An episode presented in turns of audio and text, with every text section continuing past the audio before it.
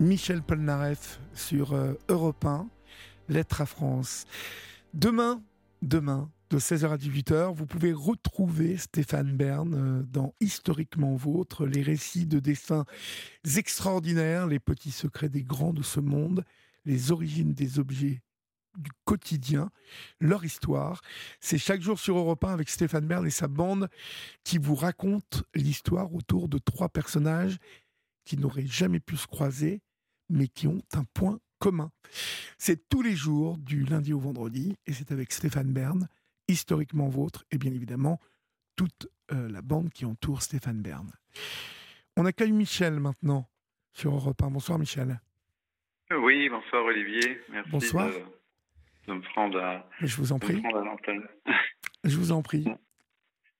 Voilà, Euh, bah, je, je, j'expliquais à Julia que je voulais, euh, je voulais réagir par rapport à, à, à ce soir et différentes émissions que j'ai Oui. entendues euh, concernant euh, L'ASE. euh, la protection de l'enfance, etc. Oui. Euh, les, et je disais à Julia que j'ai un LVA dans, dans l'Hérault. J'ai mon ancienne compagne qui a été famille d'accueil pendant 20 ans. Qu- Qu'est-ce que c'est qu'un LVA, Michel? Un lieu de vie et d'accueil. D'accord. Alors, euh, il y a des LVA, euh, contrairement aux familles d'accueil, si vous voulez, qui ont. euh, je, je cite une de votre émission que j'ai entendue la dernière fois. Donc, il y a une. C'est souvent sous des cadres associatifs, parce que on n'est pas obligé, mais juridiquement, il est préférable que ça soit associatif. Alors, c'est des micro-associations. hein. Et effectivement, à, à la différence d'une famille d'accueil, on offre un, support pédagogique euh, différent. Par exemple, euh, euh, le directeur des, lieux de vie était musicien, ben donc il a accès sur la musique, d'autres sur la peinture. Euh, nous, c'est euh, euh, le cheval, bon, euh, et d'autres choses avec. Et alors honnêtement, hein, je J'écoute avec assiduité euh, pendant que je fais des travaux dans la maison et que je surveille certains enfants qui, on est un qui a beaucoup beaucoup de mal à dormir, donc j'écoute euh, doucement la, votre votre Oui, émission, oui, j'adore. oui. Mais je, je suis horrifié. Je, je reconnais que ça peut peut-être exister, mais je ne me retrouve pas. euh, Dans les témoignages que vous entendez. Oui, dans les dans les placements, dans toutes ces choses-là, un peu abusifs et tout. Je, ce que je disais à Julia, je suis euh, en tout cas, j'ai- appelé, de par votre émission, j'ai appelé différents euh, lieux de vie et d'accueil, des Oui. familles d'accueil, pour leur dire, mais et eux aussi, on écoute, écoute votre émission et n'osaient pas intervenir, donc j'interviens pour eux aussi, hein, Et je vous Et- et- en remercie et on ne se grandement. retrouve pas. Et on se retrouve pas. Je, je vous en remercie grandement. Et d'ailleurs, Mm. euh, euh, malheureusement, en fait, il est 51, mais euh, Oui, j'espère que nous pourrons continuer cette discussion demain. Euh, Oui. j'ai- inutile de vous dire que, bon, si vous l'écoutez, euh, que j'ai invité vraiment, car euh, euh, cette émission porte bien son nom, euh, la libre antenne, euh, c'est ouvert à tout le monde. Euh, il Mm. est vrai que la grande majorité des témoignages que nous avons autour de l'ASE euh, sont euh, chargés en émotions, puisque, Mm. euh, bien évidemment, on y évoque euh, des placements euh, et, et- et ressentis et vécus comme étant abusifs.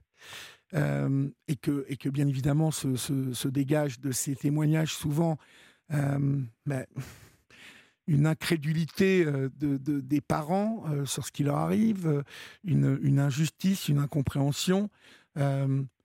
mais vous, l'a- je- je- vous, vous me l'avez dit, hein, vous avez souvent entendu cette, cette émission.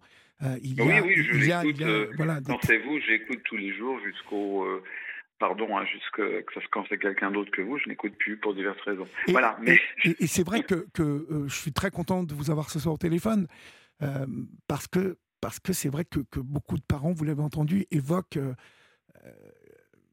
des situations où ils n'ont pas du tout l'impression d'être entendus.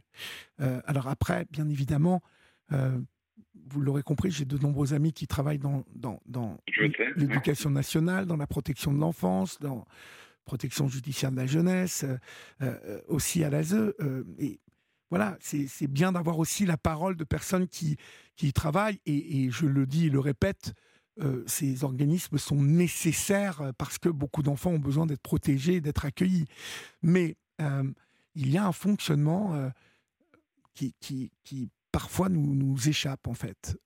Et, vous, vous, vous dites vous, dites quoi par rapport à ça? Vous vous non, mais en fait, quand c'est une personne, une seule qui s'occupe de, de, Vous voyez, quand il n'y a qu'un éducateur ou une éducatrice référent, par exemple. Mmh. Mmh. Mettons que, bon, cette personne ne soit pas super. Bah, très complète dans sa formation et que, comme dans tous les secteurs euh, professionnels, il y a des bons, il y a des mauvais hein, euh, mmh, dans mmh. n'importe quel secteur. Là, on s'occupe, euh, là, on s'occupe d'humains en fait, et, les conséquences peuvent être terribles. Mais je, je, peux répondre entre donc le fonctionnement d'une famille d'accueil d'un LVA et de l'ASE et de leur propre fonctionnement selon le département auquel les enfants appartiennent. le référent, l'éducateur, il est, seul à prendre la décision. Moi, je sais qu'en tout cas, les départements euh, avec lesquels je travaille, j'ai peut-être peut-être 4, 5 personnes qui s'occupent du placement de l'enfant. Quatre, quatre interlocuteurs, donc. Oui, quatre interlocuteurs. Donc souvent, on ne sait pas, on sait pas laquelle a pris euh, a plus de pouvoir sur l'autre. Peu importe. Mais si j'ai un souci avec un référent, euh, ça m'est arrivé une fois, je, remonte un peu plus haut dans le service. Alors c'est mal vu, mais euh, euh, je, demande une explication et, souvent, euh, quand par exemple on ne peut pas garder un enfant parce qu'il a été n'a pas été diagnostiqué correctement et qu'on n'a pas le droit de le faire, mhm. je dis dans ce cadre-là, moi, tant qu'il n'est pas diagnostiqué, qu'il n'est pas soigné, nous ne pouvons pas le garder. Vous pensez bien dans quel état ils sont. Euh, mais nous avons un règlement, chaque LVA a un règlement. J'ai un règlement qui est, que l'enfant doit être vu, et on m'a tapé sur les doigts en disant que je n'avais pas le droit de l'emmener voir un pédopsychiatre, etc., sans référer euh, à l'éducateur, placeur, etc. Et quand ça va pas assez vite, euh, nous bougeons parce qu'il y a des urgences.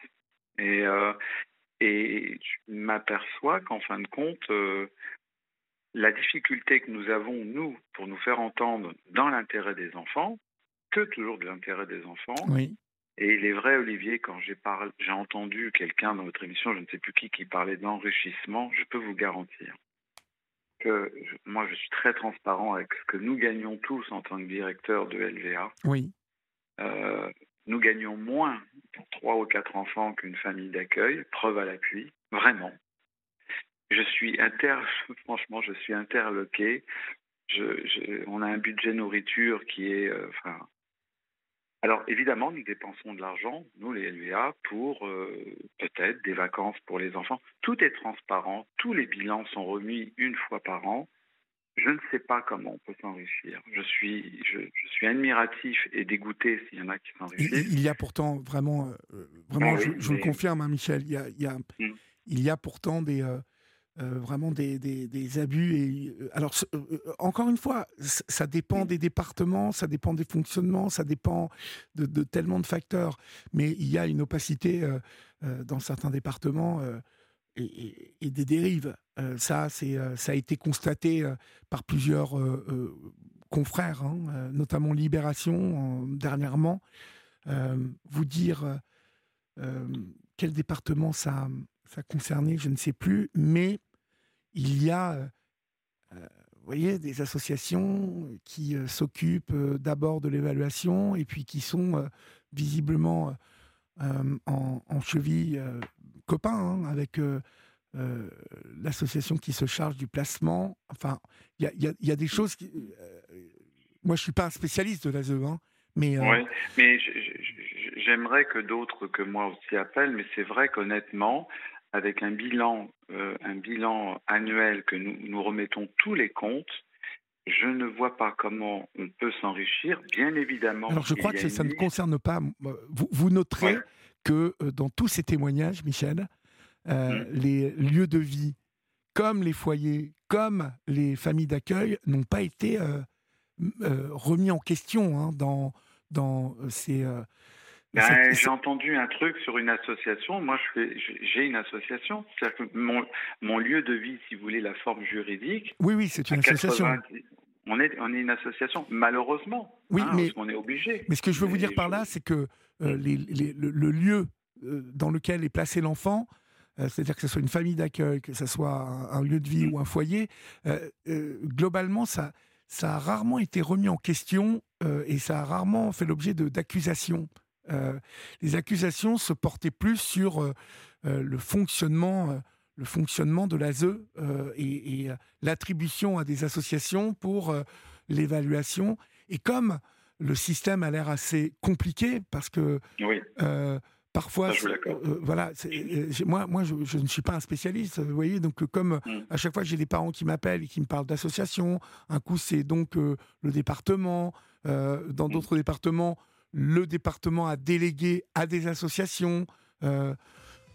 L'autre jour, on a eu une dame qui était à la tête d'une mission, d'une association elle-même, qui disait bah, demain, vous, vous montez euh, une association comme ça euh, euh, de lieu de vie, vous créez, vous embauchez des gens et vous allez voir, tout ça me paraissait. et pourtant, cette dame était très au courant. Je l'ai entendu. entendu Qu'est-ce que vous avez pensé de ça? Eh ben, eh ben, je, je dis que c'est simplement une, sa réalité, mais pas la réalité. D'accord. pour monter une structure comme ça, il faut au minimum entre six mois et trois ans. Et là encore, je, je, je, alors là, non, vraiment, je, je crois que peut-être qu'il y a des anciens travailleurs pas contents, etc.